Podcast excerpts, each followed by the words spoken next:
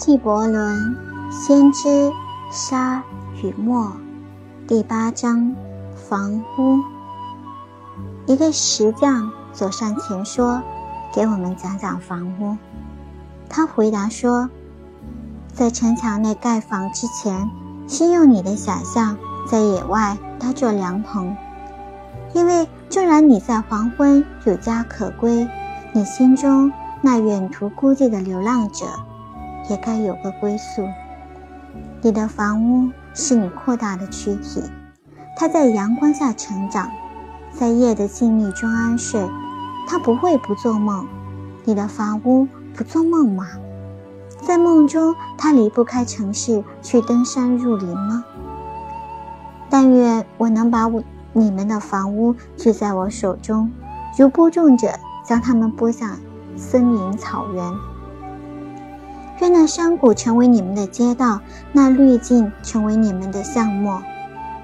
你们好穿过葡萄园，彼此寻访，一生飘着大地的芳香。但这些还不是事实。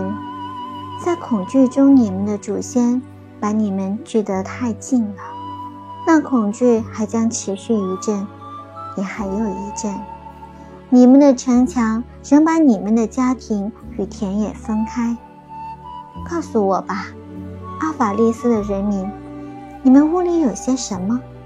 你们闭门度户守卫的又是什么？你们没有和平，你们有没有和平？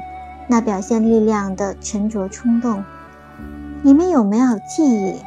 那跨越心智高峰的灿烂拱门，你们有没有美？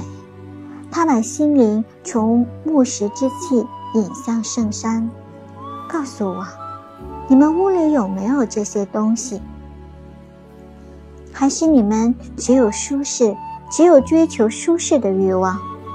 那鬼鬼祟祟的家伙进屋时是个客人，后来成了主人，竟然最后竟然当起了主子来了。唉，他终于驯服了你的人。用钩和鞭将你更大的欲望变成玩偶。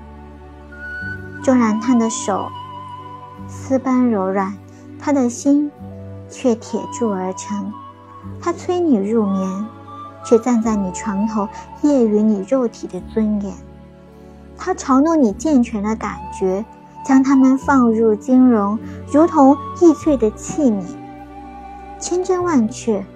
柔是之欲谋杀了你灵魂的激情，然后又冷笑着给你送葬。可是你们，太空之子，你们处境不敬，你们既不会落入陷阱，也不会被驯服。你的房屋不应是毛，而应是微；它不应是遮盖伤口的反光薄膜，而应是保护眼睛的睫毛。你不应合上双翼，只为穿过门户；不应低下脑袋，以免撞上屋顶；也不应怯于呼吸，生怕墙壁崩裂倒塌。你不应住在死者为活人营造的墓里，纵然你的房子富丽堂皇，也不应守住你的秘密，藏起你的欲望，因为你内在的无限。居住在天上的广厦，它的门是晨雾，它的窗是夜的歌声和寂静。